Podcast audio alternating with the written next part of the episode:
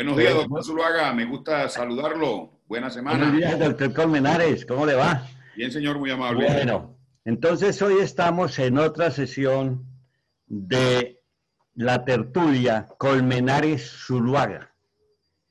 Y esta tertulia es, se relaciona con la contabilidad y la contaduría pública pasado, presente y futuro y es una tertulia con una visión de los contadores públicos Luis Alonso Colmenares Rodríguez y José Hernando Zuluaga Marín.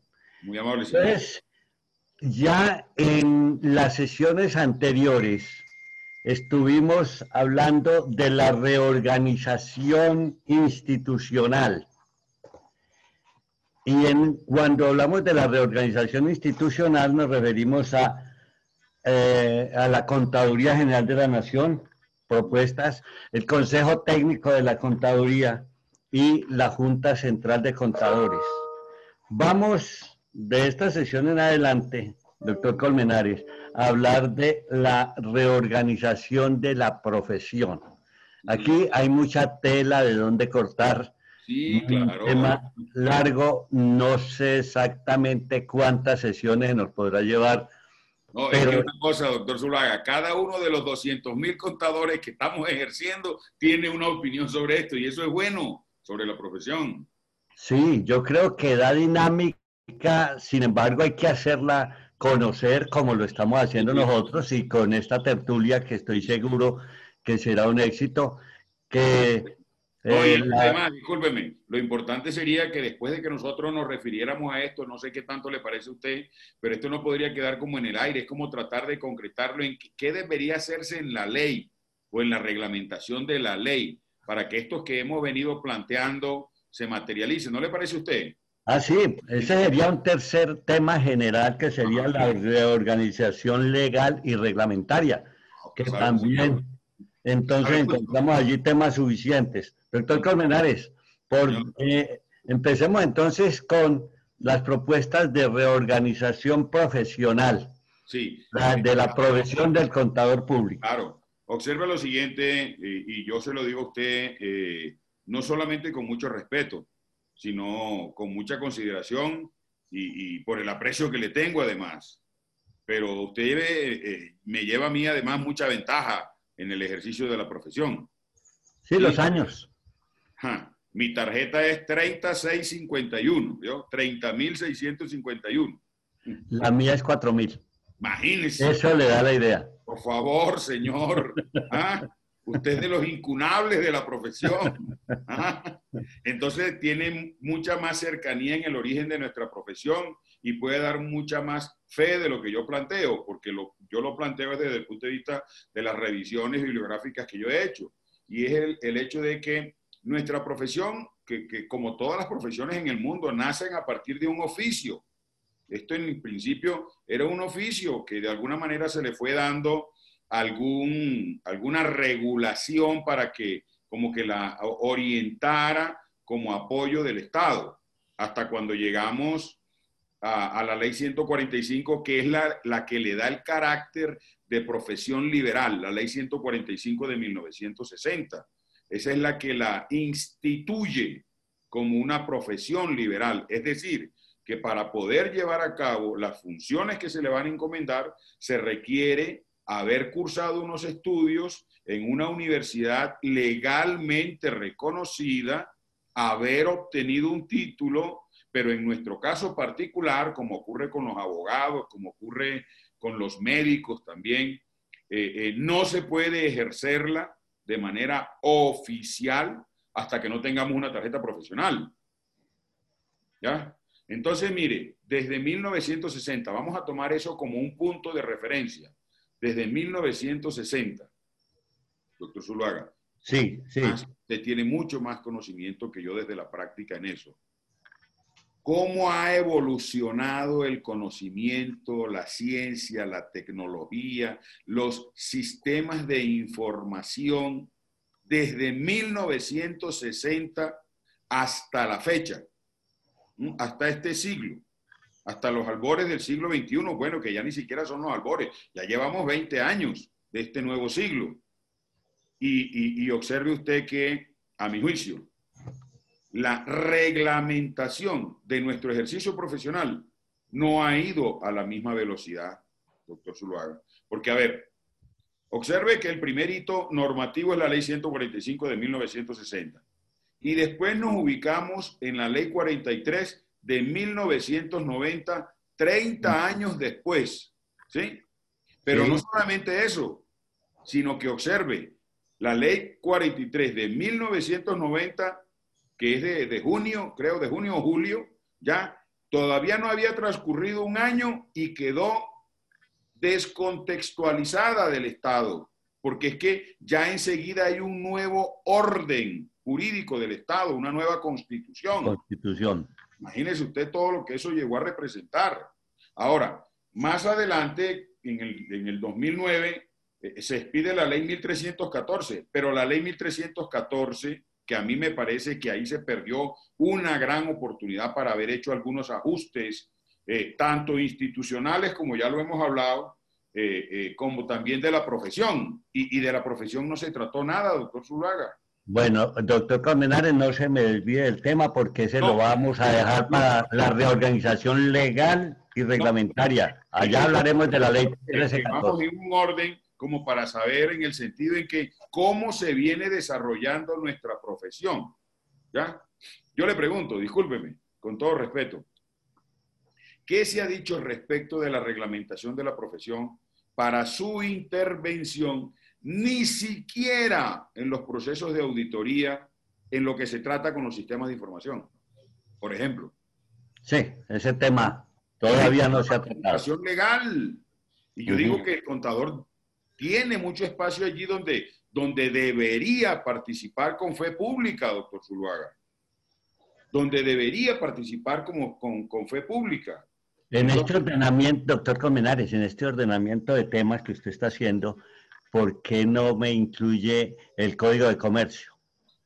Es que eh, es lo que yo le, le, proponía ahorita hace un ratico para efectos de su opinión, que después de que hemos hablado ya de la institución, y que hemos, de las instituciones, y que estamos ya hablando de la profesión. Necesariamente esto nos tiene que llevar a, esos planteamientos que usted me permite y me acepta de, de, eh, la reorganización normativa. Ahí tendremos que entonces entrar a referirnos del Código de Comercio, de la Ley 43, de la Ley 1314 y todas estas cosas. Pero yo creo, yo a mí me parece que si vamos a hablar de la profesión, pues tendríamos que empezar fundamentándonos en las normas como se lo estoy planteando, a efectos de escuchar su opinión también, de, cómo es que ha venido desarrollándose legalmente nuestra profesión para darle al ejercicio de nuestra profesión un ámbito en donde tenemos que desempeñarnos, ¿ya?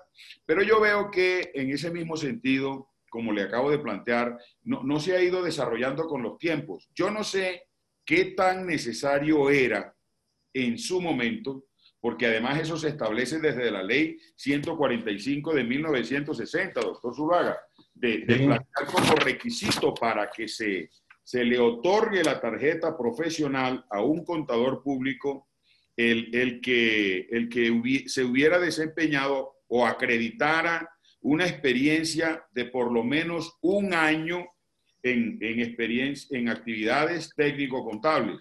Doctor Colmenares, eh, cuando ya empezamos a introducirse ese tema, yo tengo una inquietud que eh, la tengo desde hace tiempos. Es por qué se habla de que la contabilidad, la contabilidad o la profesión como oficio y posteriormente lo oigo ya permanentemente que es una ciencia. Ese cambio, ¿cuándo se da? ¿Por qué se da? ¿Hasta dónde es cierto? Porque uno ve libros escritos completos muy amplios sobre la ciencia y, tenemos en Colombia, en, en, nuestro ejercicio profesional, colegas que han hecho unos estudios muy rigurosos sobre eso. Pero fíjese que la discusión no es ni siquiera local, doctor Zuluaga. Eso es una discusión de ámbito universal o, digamos, eh, eh, mundial. En, en el mundo se discute mucho sobre eso y se hacen muchos planteamientos acerca de la consideración o no del carácter científico de la contabilidad. Yo me matriculo en los que estamos de acuerdo con eso. A mí me parece que sí, porque es que definitivamente eso tiene que ver mucho con el desarrollo también de las organizaciones. Sí, hay proceso. Hay un proceso que... Porque si eso se niega, entonces también tendríamos que negarle ese carácter a la economía. ¿Y quién duda de la economía como ciencia? Nadie. Entonces, pues en ese mismo sentido yo creo que ellos van como paralelos, porque de cualquier manera hay que admitir también que la economía, para muchos de sus estudios, muchos de sus desarrollos, se apoya también en la contabilidad, así como se apoya en la ciencia estadística. Entonces no lo podríamos negar, doctor Zuluaga. Yo sí estoy de acuerdo con eso. Pero ahora bien, lo que sucede es que en nuestro caso eso se da eh, fundamentalmente de acuerdo con lo que yo he revisado, es en la ley 145 de 1960, al, al darle formalmente el carácter de profesión liberal. ¿Eso qué quiere decir? ¿Eso qué quiere decir?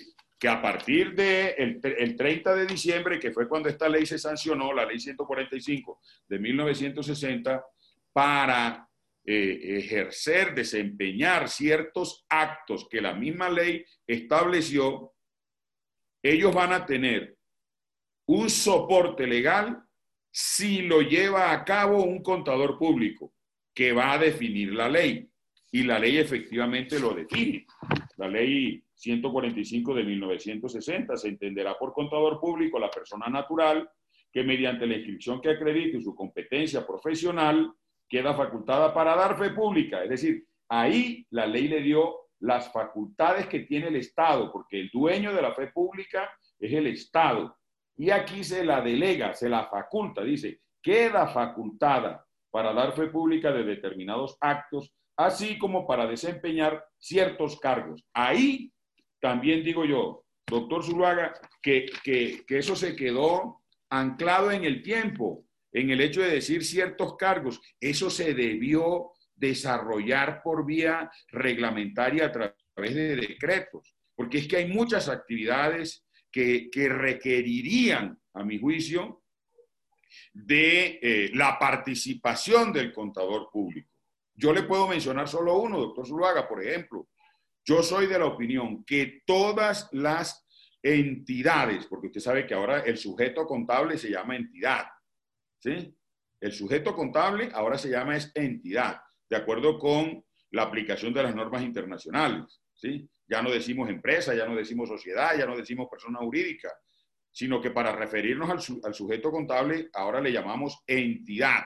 Entonces le digo, yo, yo creo que todas las entidades del grupo 1 del modelo contable desarrollado por el Consejo Técnico de la Contaduría Pública y que se reglamentó a través de las normas que ha expedido el Ministerio de Comercio, Industria y Turismo y el Ministerio de Hacienda, así como, porque así no, no se le denomina en la Contaduría General de la Nación, sino como el que se asimila al grupo 1 en el ámbito de aplicación de la Contaduría General de la Nación, esas entidades, sus declaraciones tributarias deberían estar refrendadas por un contador público distinto de su revisor fiscal y distinto del que lleva la contabilidad.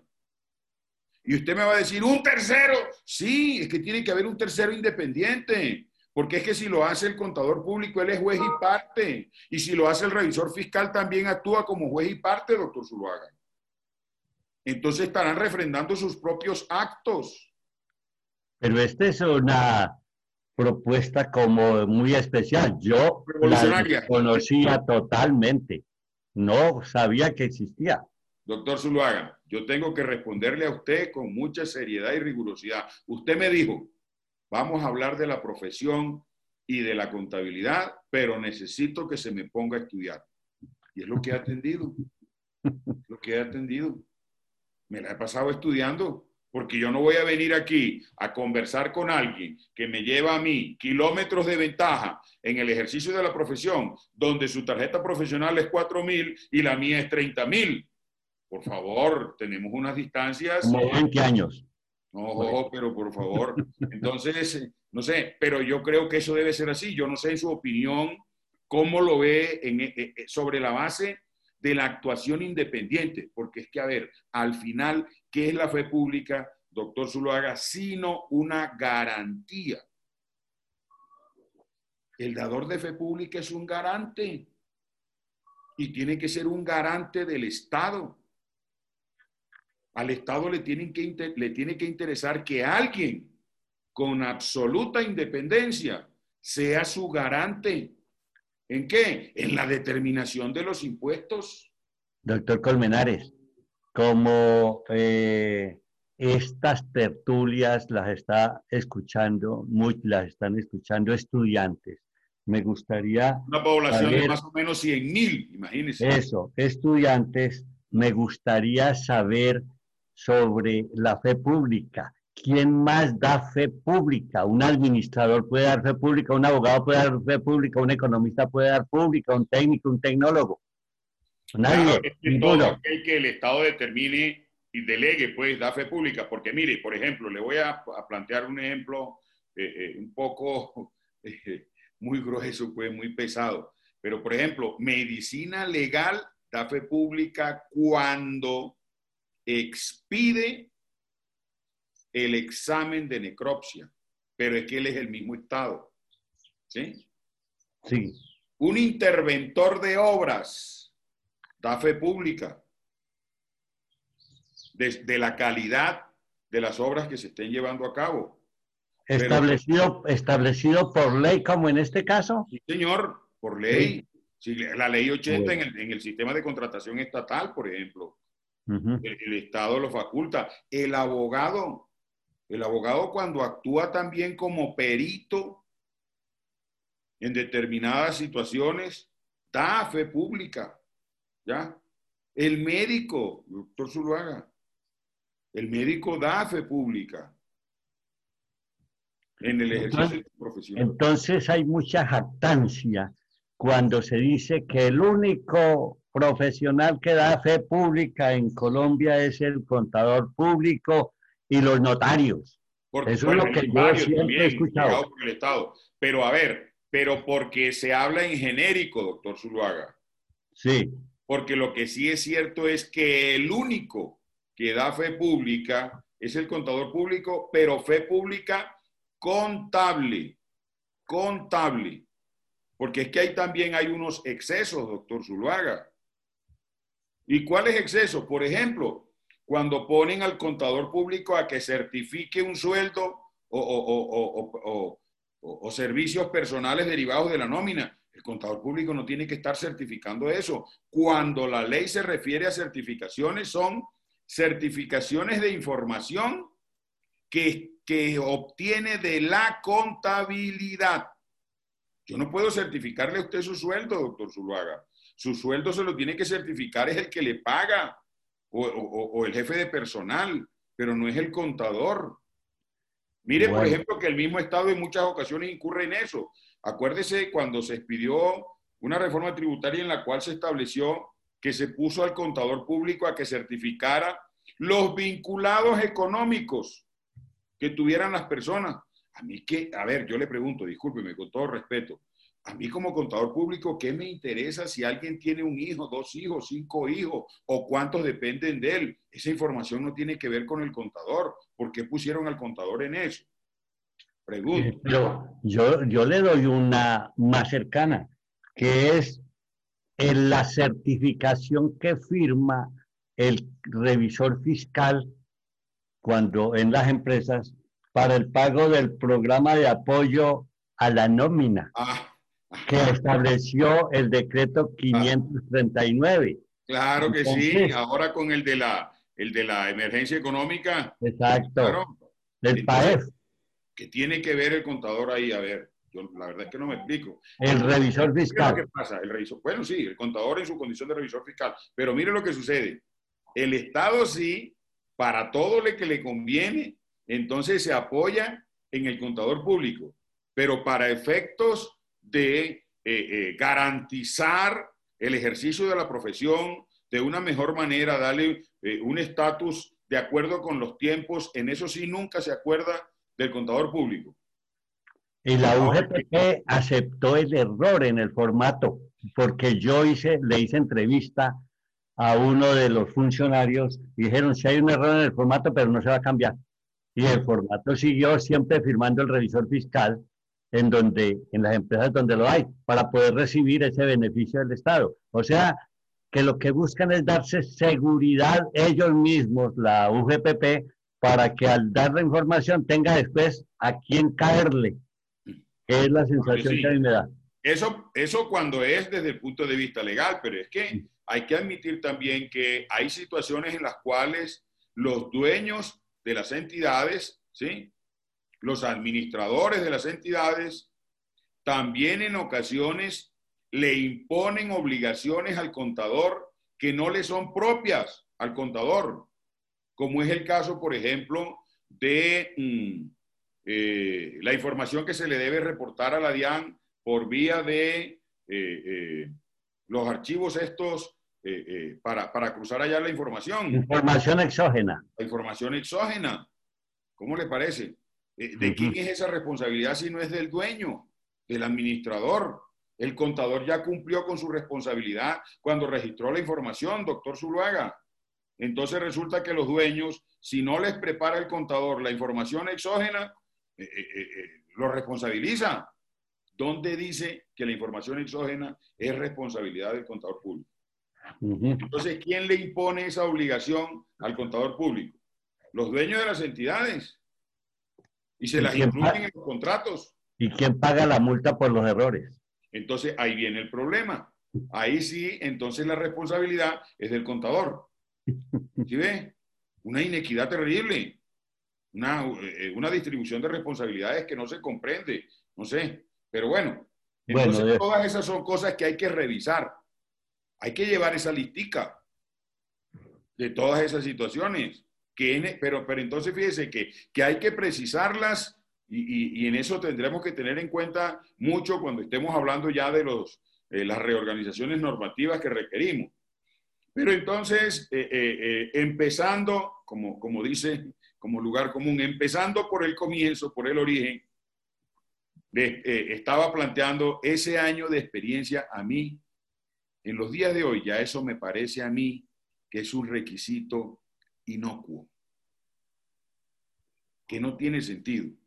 Además, por las dificultades para cumplirlo. Le voy a decir algo y lo digo con mucha responsabilidad, pero también con mucho respeto.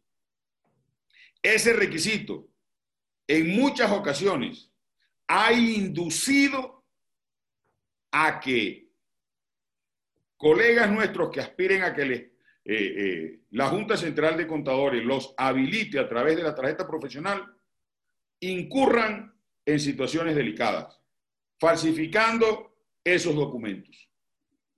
En muchas ocasiones, doctor Zuluaga. Es decir, inician su profesión violando las normas. De una vez. ¿Sí? Y, y, eso, porque además a alguien en algún momento se le ocurrió que la certificación que ahí se estaba exigiendo tenía que ser laboral. ¿Cómo le parece a usted con los indicadores de desempleo que tiene nuestro país que la experiencia que se exija tenga que ser laboral? Ahora bien, en ocasiones también después se avanzó en eso, entonces no, que, de todas maneras, eh, aun cuando no fuera laboral, que, hubiese cotizado a la seguridad social. ¿Cómo así? Y si no le pagan. y donde hay revisor fiscal debe llevar eh, un certificado de el revisor fiscal. ¿Cómo le parece? Fuera de la del propietario y que tenga cámara de comercio la empresa, mejor dicho. No, es que eso es una cosa allí que, que, parece que lo que se estuvieran era creando requisitos para evitar que se sigan habilitando contadores, como que si eh, eh, los estudiantes tuvieran eh, la culpa de eso. Ahora, eso usted no me lo va a comparar con, con el registro del médico, con el año rural o la judicatura de los contadores. Oh, es que ahí no hay comparación. Usted se imagina en los tiempos que hoy estamos viviendo. ¿Se acuerda de las estadísticas recientes? Ahorita ya las va a producir otra vez el DANE. Vamos en el 20% de desempleo. Entonces, ¿cómo llegamos a una certificación de una experiencia de un año con unos indicadores de desempleo y exigiendo que si no es laboral, que haya eh, cancelado a la seguridad social? Eso no lo entiende nadie. No tengo mi tarjeta porque no tengo experiencia profesional. No tengo experiencia porque no tengo mi tarjeta. No tengo mi tarjeta porque no tengo experiencia. No tengo experiencia porque no tengo mi tarjeta. Eso es un círculo vicioso y eso quién lo resuelve. ¿En favor de quién? Entonces está allí planteando cosas. A mí me parece que eso es un requisito que hay que retirarlo de allí o, plantearle otras condiciones. O, o si no, que el mismo Estado entonces debe crear las posibilidades para que todo ese contingente de egresados de una vez vaya directo a, las entidades, por lo menos del Estado, a, que, a que acrediten esa experiencia. Yo creo que eso hay que revisarlo, doctor Zuluaga. Eh, eh, nosotros en el tribunal disciplinario, yo me acuerdo que alcanzamos en el tiempo en que yo estuve a sancionar a dos eh, interesados en sacar la tarjeta profesional, porque el año de experiencia lo estaban certificando ilegalmente y de una vez quedaron por fuera porque no se les dio matrícula. Gravísimo. Pero tengo una pregunta. La experiencia es una necesidad. Es decir, está bien lo que, usted, lo que usted propone y las universidades están de acuerdo, pero la pregunta es, entonces, ¿cómo demuestra la experiencia el contador público? Porque está bien la teoría, está bien la formación académica. Es lo que se le incluyan dentro de los contenidos de, programáticos de las universidades y que las mismas universidades sean quienes tengan la obligación de crear esos espacios. Que los tienen. Bueno, pues entonces que los lleven a cabo, que los ejecuten, los cumplan, porque es que al final resulta que las universidades eh, sí sacan pecho, entonces cuando ya ven que el contador público eh, eh, progresa, tiene éxito, figura, es representativo, mm, el doctor Zuluaga, dice la universidad que lo tituló, ese es egresado nuestro, el doctor Zuluaga, el, CEO del el portal Actualices, el portal más grande de, de, temas contables que hay en Colombia y el más importante. Ahí sí se jacta la universidad de decir que usted es su egresado. Pero mientras estuvo allá o mientras usted no apareció no figuró, ahí sí nunca eh, eh, se acordó del doctor Zuluaga. A mí me parece que esa relación no es justa, doctor Zuluaga. Eso hay que cambiarlo. De alguna manera, eso se tiene usted ya lo que está haciendo es una propuesta. Propuesta en de reorganización, ¿no? exacto, está hablando entonces de que haya una práctica profesional certificada por las universidades. Sí, sí. Que busquen la forma. Sí, ahora, yo no le estoy hablando a partir de mi experiencia personal, quiero decirle, cuando terminé mi carrera en el año de 1990, yo venía trabajando en la Contraloría General de la República como auditor desde 1984 porque yo fui estudiante nocturno, doctor Zuluaga. Yo cursé 11 semestres. Yo también, presente, nocturno. Nunca lo pude entender. Yo nunca lo pude entender. ¿Por qué yo tenía que cursar 11 y los del diurno podían cursar 10? Eso jamás lo entendí. Y todavía no lo entiendo. Y resulta que hoy, ¿cómo le parece? Hoy, en este día que estamos viviendo del año 2020, hay universidades que tienen la carrera establecida en ocho semestres. ¿Cómo le parece? ¿Ah? Y como vamos a reducir, ¿o yo? Oh, pero es que eso ahí es que concentrarlo a lo que es, doctor Zuluaga. A nosotros nos hacen perder mucho tiempo. Yo me acuerdo una vez, la primera vez que iba a salir al exterior a estudiar eh, por una beca que me dio el gobierno y entonces tenía que diligenciar un documento de, de todas las materias que había cursado. Ahí fue donde yo me di cuenta que yo hubiera podido haber cursado mi carrera perfectamente, quitándole una cantidad de cosas que no tenían nada que ver conmigo en ocho semestres. Y sabe una cosa, aprovechando de esto, doctor Zulaga, que un tema nuestro para desarrollar luego también tiene que ser nuestra formación académica. Porque ahí hay mucho que decir, ¿o yo? Bastante. La reorganización académica de nuestra profesión. Sería otro. Sí, ahí hay mucho que decir. Bueno, y como le venía planteando entonces con respecto a la reorganización eh, eh, profesional, esa experiencia hay que entrar a revisarla. Esa experiencia hay que entrar a revisarla. Usted se acuerda que ya en la, en la ley 43, en el artículo cuarto, se habla de las sociedades de contadores públicos, es decir, las personas jurídicas. ¿Ya? o lo que uno llama muy comúnmente las firmas. Y ahí se estableció Pero el tema que es que ahí se establece una situación que yo creo que hay necesidad también de entrarla a considerar, porque es que ese artículo cuarto, doctor Zuluaga muy respetuosamente, observe que dice que eh, se denominan sociedades de contadores públicos la persona jurídica que, que, contemple como objetivo principal desarrollar por intermedio de su socio o de su dependiente o en virtud de contrato con otros contadores prestación de servicios propios de lo mismo. ¿sí? Pero ese no es el problema. Lo que yo planteo es, en las sociedades de contadores públicos, el 80% o más de los socios deberán tener la, cantidad, la calidad de contadores públicos. Entonces, ¿qué sucede aquí?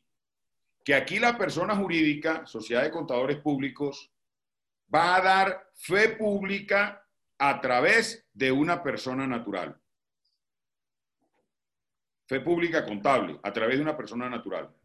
Si eso es así, si la persona jurídica va a dar fe pública a través de una persona natural que es un contador público, doctor Zuluaga, entonces no es el 80, entonces, Debería ser. Eres el 100% de los socios tienen que ser contadores públicos.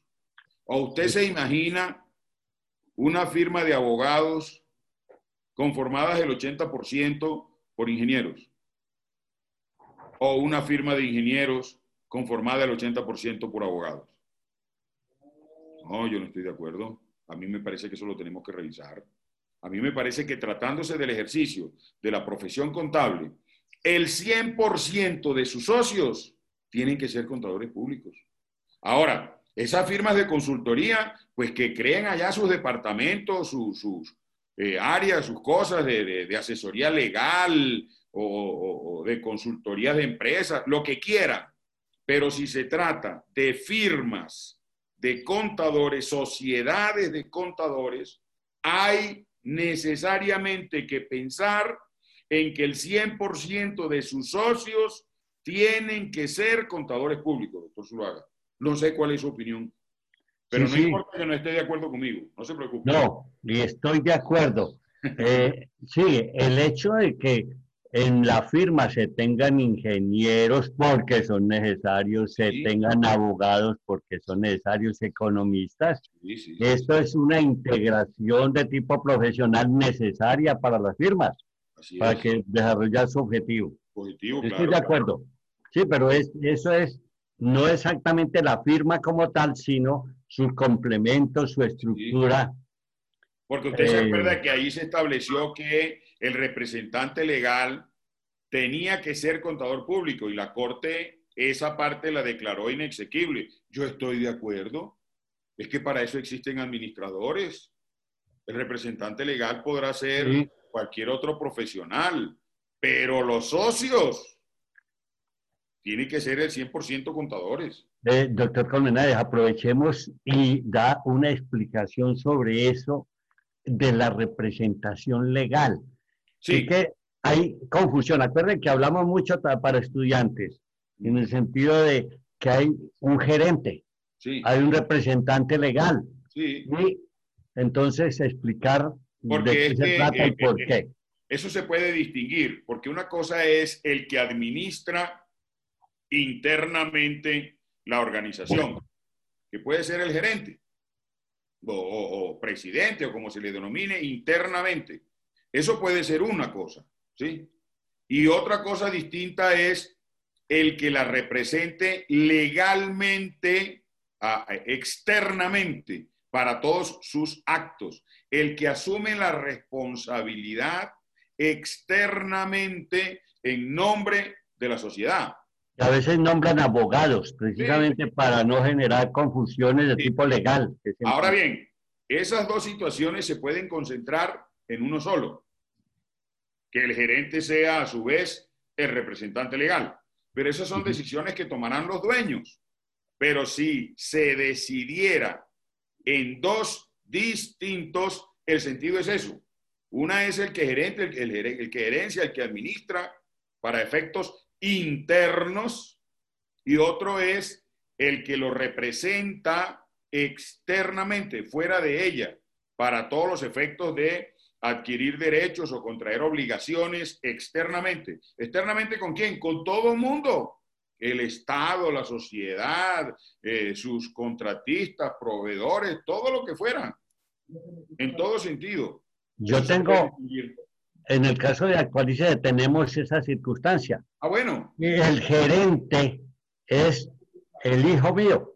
y yo soy el representante legal. Yo firmo todo, pero él es el que hace toda la gestión de tipo económico, de ventas, de promoción, eh, suscripciones, etcétera. Listo.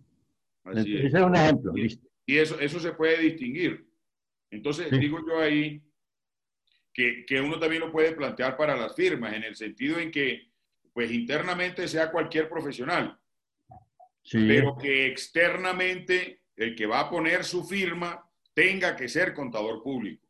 ¿Por qué? Porque es que ahí va la fe pública, doctor Zuluaga. Ahí va la fe pública. Esta es una tercera propuesta que es muy buena, a mí me gusta. ¿Y, y, y qué tal cuando la Corte falla, si es que falla atendiendo los argumentos del demandante en el artículo del Código de Comercio que establece la limitación de la revisoría fiscal solo a cinco sociedades anónimas, a cinco sociedades por acciones, perdón. Cinco sociedades por acciones. Eso, eso va a ser delicado. ¿Usted se, imagina, ¿Usted se imagina donde la Corte atienda al demandante y declare eso inexequible? ¿Qué, ¿Ah? ¿qué, está demandando ahora? ¿Qué se está demandando? Está demandando la parte que en el Código de Comercio limita la revisoría fiscal en las sociedades por acciones. Usted sabe, usted se acuerda, ¿no? O sabe, ¿no? Sí, sí. sabe y se acuerda. Que allá dice, no puede ser revisor fiscal en, en más de cinco sociedades por acciones. Eso fue lo que yo discutí cuando se estaba eh, eh, en el Congreso discutiendo la ley de las sociedades por acciones simplificadas. Yo decía, aquí no hay nada que decir, ahí no hay nada que precisar. Aquí quedaría obligada a tener revisor fiscal porque es por acciones. bueno, pero usted sabe que se han ganado demandas cuando se han tenido más de cinco sociedades anónimas y supongamos cuatro o cinco eh, eh, simplificadas. Sí. Y se han ganado demandas en este momento, le cuento. Sí, pero porque es que la limitación está es para las de por acciones. Entonces, pues ahí no hay, no hay nada que hacer. Puede ser hasta cinco por acciones y 20 cooperativas, por ejemplo. no, cuando, no, cuando me refiero a ese de simplificado, régimen simplificado. Ah, bueno, pero siempre que... está dando y está ganando demandas. Y yo le puedo dar nombres de abogadas que ha ganado esas demandas. Pero teniendo la simplificada, la obligación de tener revisor fiscal. Sí, sí. Pero me parece extraño. Sí, ahí, ahí eh, conozco ya varias circunstancias en donde eh, han salido sin sanción de ninguna clase porque se ha ganado esa demanda. Entonces me imagino que allá estarán haciendo referencia es que se refieren es a sociedades anónimas o qué?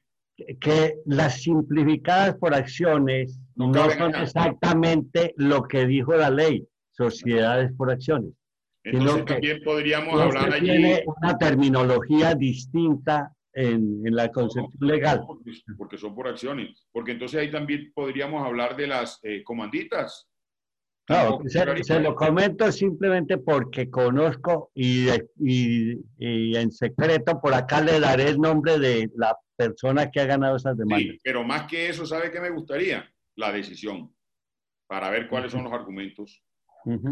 Eso sí me gustaría conocerlo, a ver qué fue lo que argumentó ahí el juez. ¿Sí? Sí, porque casos en donde un, un contador es revisor fiscal de siete sociedades eh, anónimas. Anónimas, no. Cinco anónimas de, y dos. no, de tres sociedades anónimas y unas diez del régimen simplificado, que son como muchas, muchas veces hay pequeñas, pero tienen revisor fiscal. O, entonces, en esta circunstancia, habría que analizarse. Me parece que es un tema que es interesante. Pero claro, que tiene que ver con, con la reorganización profesional también, porque eso habría que definirlo, ¿sí? ¿Sabe que le voy a dejar algo en el tintero hoy? Sí, a ver, cuénteme. Para desarrollarlo con más fuerza en nuestra próxima tertulia. Porque creo que le voy a pegar duro, doctor Zuluaga. Usted me va a disculpar con todo respeto. Cuénteme. Yo creo que es necesario empezar a pensar en un tiempo límite para la renovación de la vigencia de la tarjeta profesional. Y con eso, materializar ese principio que tenemos allá en el Código de Ética del artículo 37 de la actualización profesional. Con ese enfoque. Sí, claro. Ese es el sentido. Pero entonces, quiero dejarle ese punto allí como para que lo reflexione por estos días y en nuestra próxima tertulia nosotros lo podamos desarrollar con mayor énfasis y precisión, porque acuérdese que allá en nuestro artículo 37, donde están los principios, nos obliga, la ley nos obliga. El artículo 37, en donde aparecen todos los, los principios. Entonces dice el 37.7, el contador público solo deberá contratar trabajo para los cuales él o sus asociados colaboradores cuenten con capacidad. Es decir, uno no debe asumir responsabilidades de lo que no sabe o de lo que no conoce. Pero resulta que todos nuestros colegas, sin ni siquiera entender la reglamentación tributaria, no han abierto nunca un estatuto tributario siquiera para mirar un artículo y se dedican a asesorar tributariamente. Ahí meten en problemas las empresas y eso está prohibido. Pero el segundo inciso es el que me interesa para plantearle lo que le acabo de expresar. Igualmente, el contador público, mientras se mantenga en ejercicio activo, observe el verbo, doctor Zuluaga, deberá, es una obligación, deberá considerarse permanentemente obligado a actualizar los conocimientos necesarios para su actuación profesional. ¿Y qué está diciendo ahí? Mientras usted no esté actualizado, no puede ejercer la profesión. Entonces, mire, ¿qué debió haber hecho el gobierno, los gobiernos en este artículo? Haber desarrollado ese artículo a través de un decreto reglamentario estableciendo la renovación de la vigencia de la tarjeta profesional pero no con base en la presentación de exámenes, porque eso se ha prestado aquí en Colombia para eh, eh, muchas irregularidades. El doctor Colmenares. Yo tengo otro planteamiento que se lo expresaré después. Eso, podríamos hacer una síntesis de las propuestas de reorganización profesional que se han hecho. Bueno, dele, voy, hágale. Voy a tratar de, de, de comentarla. La primera, que haya una eh, la propuesta de la práctica profesional certificada por universidades. Sí, eso hay que revisarlo. Segundo, que las entidades del grupo 1 tengan, además del contador y del revisor fiscal, un contador que certifique la información financiera. No, tributaria, información tributaria. Tributaria. La tercera, que las sociedades de contadores tengan como representante legal obligatoriamente un contador público. Sí. Y la cuarta, que la tarjeta profesional eh, que deberá considerarse obligado a actualizarse el contador público renovando la tarjeta profesional. Yo creo que esas son las cuatro. Le hace falta eh, una. ¿Cuál otra? Eh, no, es, no, es, no es solamente que eh, el, representante legal de las firmas sea un contador público, el representante legal, sino que los socios sean el 100% contadores públicos. Bueno, entonces dejamos hoy en esta tertulia con ya con cinco propuestas. Mejor dicho, estamos muy productivos. me parece que es muy interesante lo que estamos encontrando, porque aquí hacemos propuestas que deben ser estudiadas y seguramente serán objeto de discusión. Sí, señor. A mí me parece que eh, eh, en la próxima tertulia que nos encontremos, eh, renovamos este planteamiento de, de las propuestas que hay para empezar a detallar la actualización profesional. Porque ya lo vi que usted quedó así como, como, ¿cómo así? ¿Eso qué? ¿Cómo así? Claro, bueno. Muchas gracias, doctor Comunares. Muy interesante. Me parece que señor. vamos por el camino que queríamos eh, recorrer. Muchas gracias, doctor Le mando un abrazo y así mismo a todos nuestros colegas. Muchas gracias. muy bien.